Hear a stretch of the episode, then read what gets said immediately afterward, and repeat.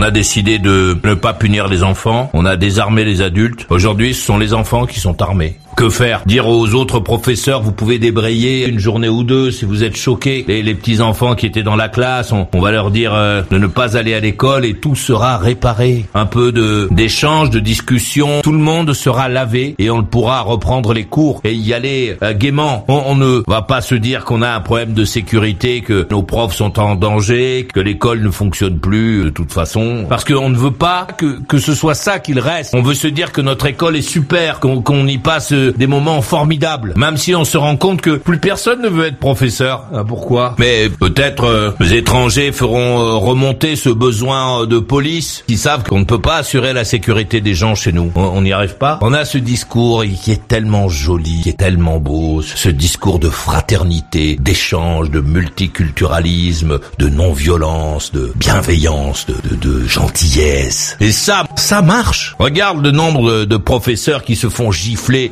insulter, taper dessus, crever les pneus, couper la tête. Ah, tu n'es pas d'accord Viens vite. Alors tu vas là, je te prie. Ajoute maurice.usa maurice.usa sur Skype.